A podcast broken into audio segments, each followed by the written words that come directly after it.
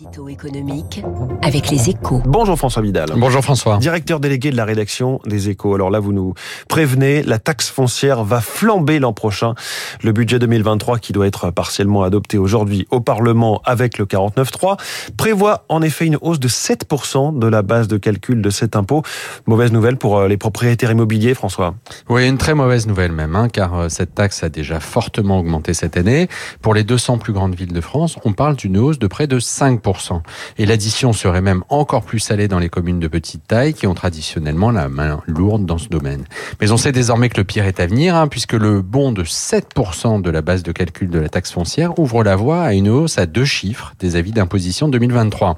En fait, le montant de cet impôt dépend, de deux variables. L'évolution des valeurs locatives de l'immobilier, calculée en fonction de l'inflation et décidée par l'État, plus 7% l'an prochain donc, ce qui est au passage plus que la hausse des prix attendus, hein, à 4,2% l'an prochain, et le taux d'imposition fixé localement et qui a une fâcheuse tendance à augmenter tous les ans. Alors, le gouvernement aurait pu limiter la hausse euh, de la base de calcul de la taxe foncière. D'ailleurs, les oppositions proposaient de la plafonner à 3,5%.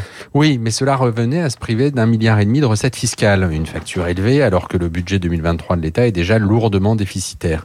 Il n'y aura donc pas de bouclier fiscal pour protéger les propriétaires immobiliers de l'inflation, à moins évidemment que les élus locaux ne décident de limiter la hausse dans leur commune ce que le gouvernement les invite à faire, mais ils passeront euh, leur tour, c'est sûr, pour deux raisons. D'abord parce qu'ils n'ont rien à y gagner politiquement, qui les remerciera d'avoir écrété la hausse de quelques points, et surtout parce qu'avec la disparition programmée de la taxe d'habitation, la taxe foncière est l'un des derniers leviers fiscaux à leur disposition.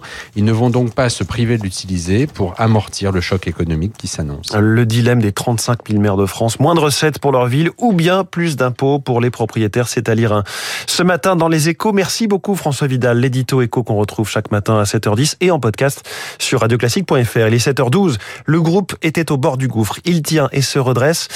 Mais y aura-t-il du carburant pour que ses clients se rendent en vacances sur ces domaines dans quelques jours? Franck Gervais, directeur général du groupe Pierre et Vacances Center Parks, est notre star de l'écho.